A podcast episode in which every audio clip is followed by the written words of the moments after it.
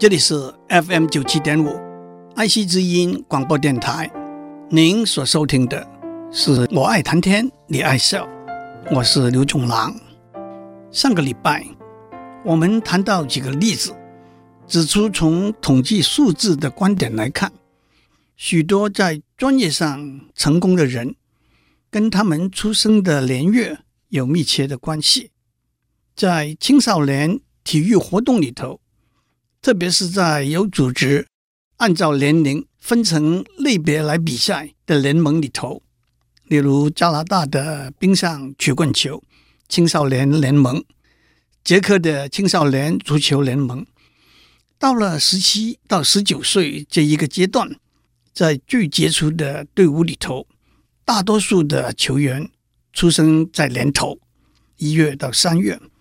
在个人电脑的领域，在美国最成功的企业家，包括微软的 Bill Gates 和 Steve Ballmer，苹果的 Steve Jobs，Google 的 Eric Schmidt 和 Sun Microsystems 的四个创办人，都是在一九五四年到一九五六年出生的。在台湾最成功的企业家，包括广达的林百里。力晶的黄崇仁、鸿海的郭台铭、联发科的蔡明介、广达的林志正、华硕的施崇棠、友达的李坤耀、联电的孙明志，都是在一九四九年到一九五二年出生的。在全世界有史以来最有钱的七十五个人里头，有十个美国人都是在一八三一年。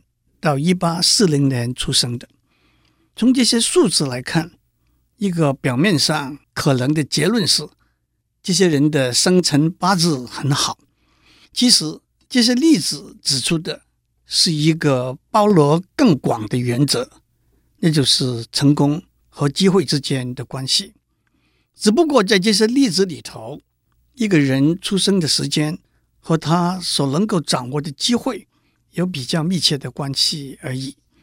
在青少年体育活动里头，同一个年龄的小孩，出生在年头的比较强壮、灵活，也因此得到比较多、比较好的训练的机会。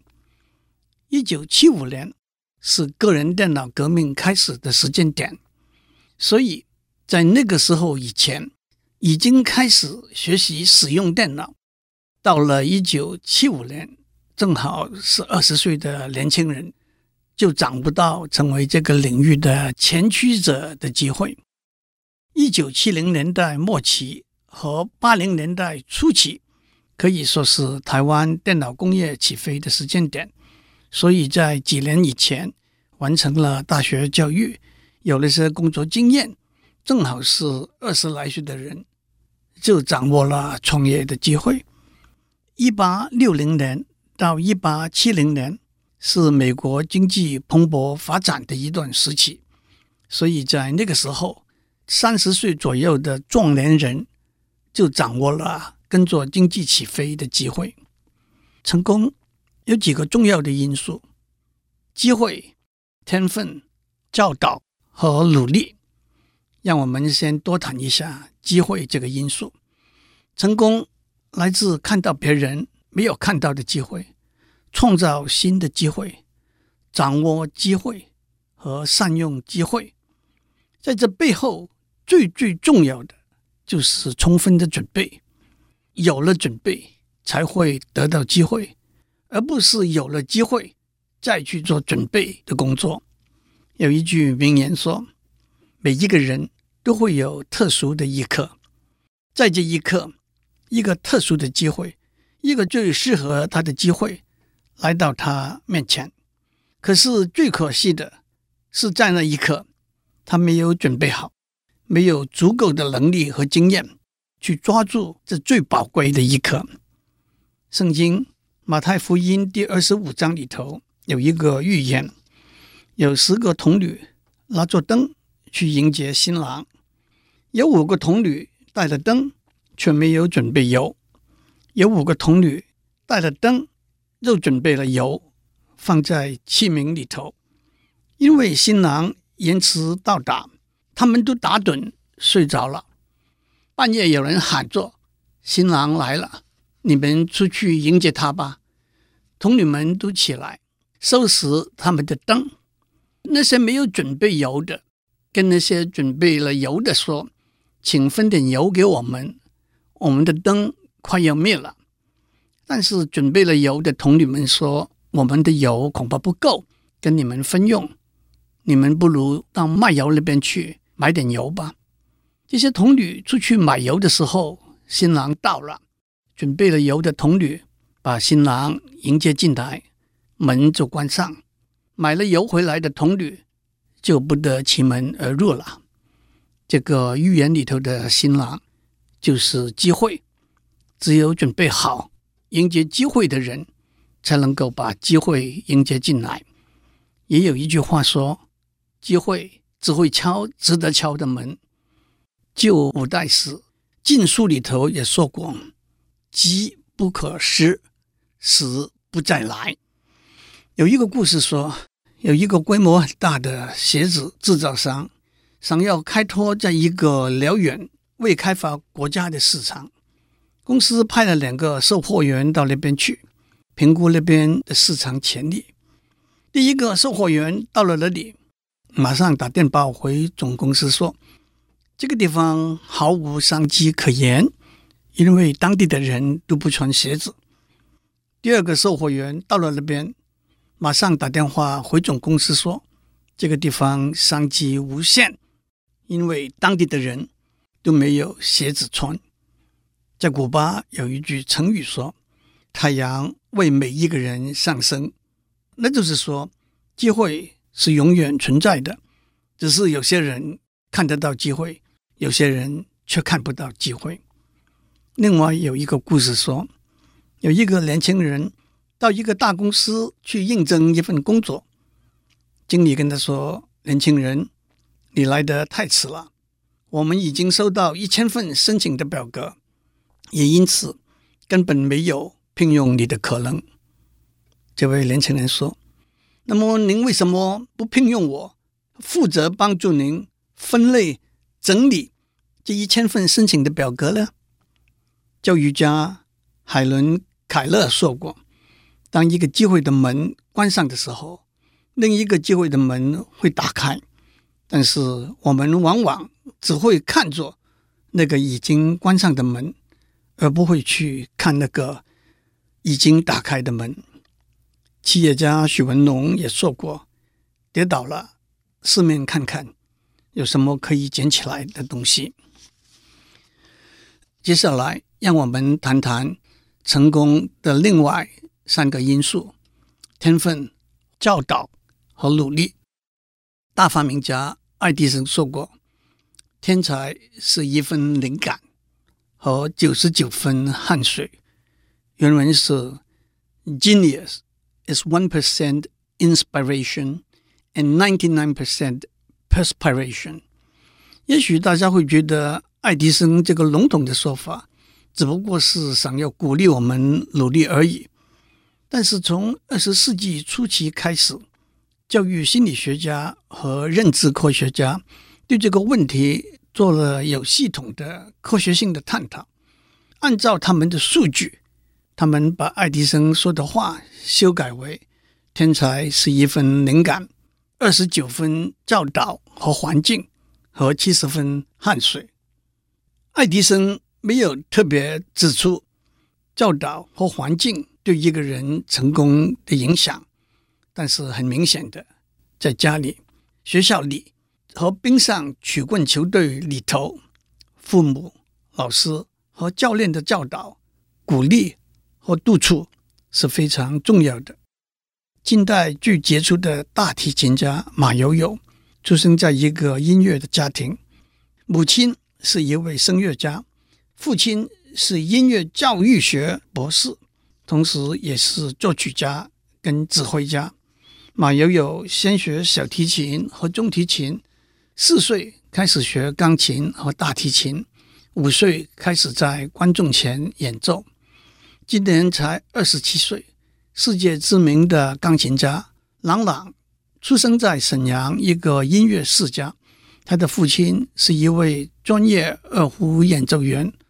郎朗三岁就在沈阳音乐学院学习钢琴，五岁在沈阳钢琴比赛中获得第一名。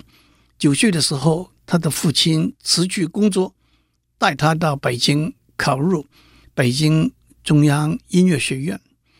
最近在球场外的故事闹得满城风雨的老虎伍兹，是目前全世界最优秀的高尔夫球员。三岁就开始打高尔夫球，在女子网球里头，先后曾经在全世界排名第一的 Venus Williams 和 Serena Williams 两姐妹，在四五岁的时候就开始打网球。华裔网球员。张德培 （Michael Chang） 是有史以来最年轻的法国公开赛冠军。他们的父亲都是从小教导他们尽心尽力，帮助他们成长进步。这些都是因为教导和环境而带来更多的努力的机会的例子。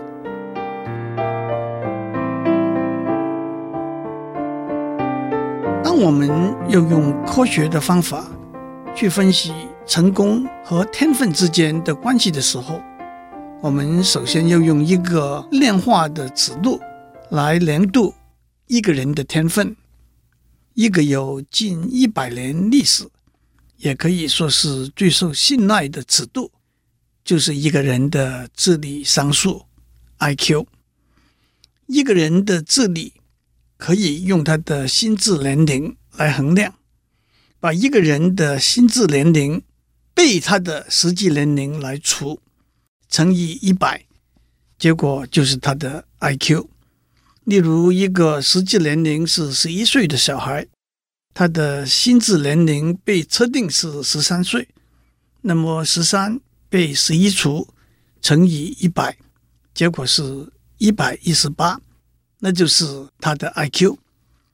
按照实验统计的结果，大多数人的智商分布在七十到一百三十之间。每一千个人里头，大约有二十五个人的智商在一百三十以上，那就是所谓天才了。也大约有二十五个人智商在七十以下，那就是所谓弱智了。智商测试的设计。主要是二十世纪初期，一位法国教育家 Alfred Binet 的研究，加上在美国 Stanford 大学的心理学家 Louis Terman 的延伸，所以现在用的很多的智商测试方法就叫做 Stanford Binet 的测试方法。在一九二一年，Louis Terman 教授开始从事一个大规模的研究计划。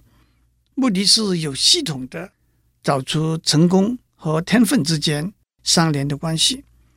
首先，特曼教授和他的团队去到很多在 California 的小学，请老师们提名他们班上最聪明的学生。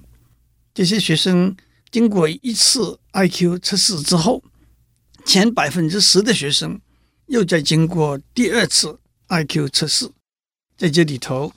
IQ 在一百三十以上的，又在经过第三次 IQ 测试，经过三轮的筛选，推门教授从二十五万个学生里头选出了一千四百七十个学生，他们的 IQ 平均数是一百四十以上，其中有些高达两百。这种特门教授花了毕生的时间追踪、测量、分析。这些学生成长的经过，记录他们学业、婚姻、疾病、心理健康、工作、升迁的状况。开始的时候，推门教授充满了信心。他说：“对每一个人来说，除了道德之外，没有一个因素比 IQ 更为重要。”他相信，在科学、艺术、政治、经济和社会。这些重要的领域里头，将来的领导人物都是来自这一群 IQ 特别高的人。当这群学生进了中学之后，推门教授的口气就有点不同了。他在报告里头说，在任何加州中学生的竞赛里头，在优胜者的名单中，一定会有若干个这一群学生的名字。但是，当这些学生完成他们的学业，进入社会之后，推门教授的预期显然有很大的落差。他把七百三十个学生按照他们的成就分成 A、B、C 三组。A 组占百分之二十的学生，他们的确有很好的成就，他们的职业是律师、医师、工程师和教授，大多数都在大学毕业，也有许多得到硕士、博士学位。B 组占百分之六十的学生。他们的表现可以说是上层满意。C 组占最后的百分之二十，他们的工作多半是普通的小职员，甚至有人失业，赋闲在家。C 组里头有三分之一的人连大学都没有念完，有四分之一的人只有高中毕业，在一百五十个人里头，只有八个人拿到硕士。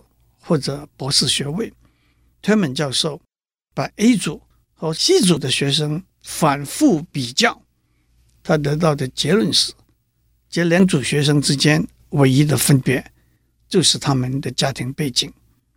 在我们相信 IQ 的测试有相当可靠性的前提之下，推门教授研究的结论是：聪明和成就并不是紧密相连的。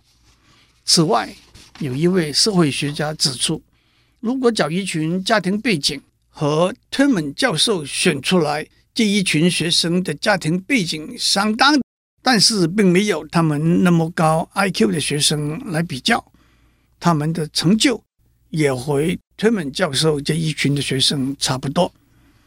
在一九八五年，芝加哥大学的一位教授 Benjamin Bloom。做了一个深入的研究，他整理了一百二十个在许多不同领域，包括音乐、艺术、数学、神经科学等，在国际性竞赛中获奖的人小时候的记录，发现没有任何因素足以预测他们后来的成就。继续的研究也指出，在下棋、音乐、体育、医学上杰出的表现。跟 IQ 也没有关联。那么，什么因素和成功有密切的关系呢？在二零零六年出版的一本九百页的巨著里头，一百位专家在很多不同的领域，从外科手术到戏剧、芭蕾舞，到编写电脑程式，到音乐和写作里头，用科学的分析得到的结论是。不断的努力练习，好的老师和家庭尽心尽力的支持是最重要的因素，也就是肯定了我们上面说的成功靠一分灵感、二十九分教导和环境和七十分汗水的说法。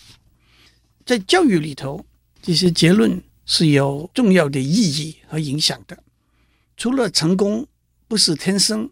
而是来自不断的努力之外，我们应该鼓励学生学习他们喜欢学习的课程，不要受没有在这方面的才能的迷失的影响。他们要知道，只要好好的努力，在适当的导引之下，他们是会成功的。同样，年纪大的人也应该充满信心去学习新的东西。还有，举个例来说。这些结果对医学教育和训练也带来了更多的了解。统计的结果指出，医师在医学院毕业之后，他们的专业能力会逐渐降低。唯一的例外是外科手术的医师，因为在外科手术里头，医师有一个非常明确的目标，那就是割掉什么，缝合什么，而且也会马上得到。他们的工作的结果的反馈，这都会帮助他专业能力的进步。相反的，例如负责检视乳房 X 光照片的医师，他们工作的结果没有马上的反馈，而要等几个礼拜之后，切片检查的结果出来之后，才能得到确定。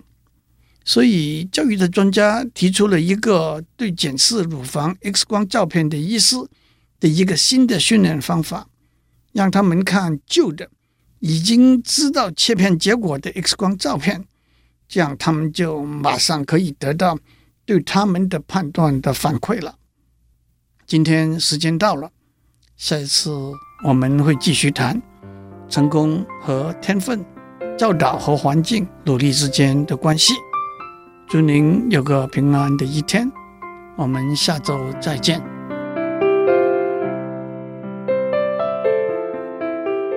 以上内容由台达电子文教基金会赞助播出。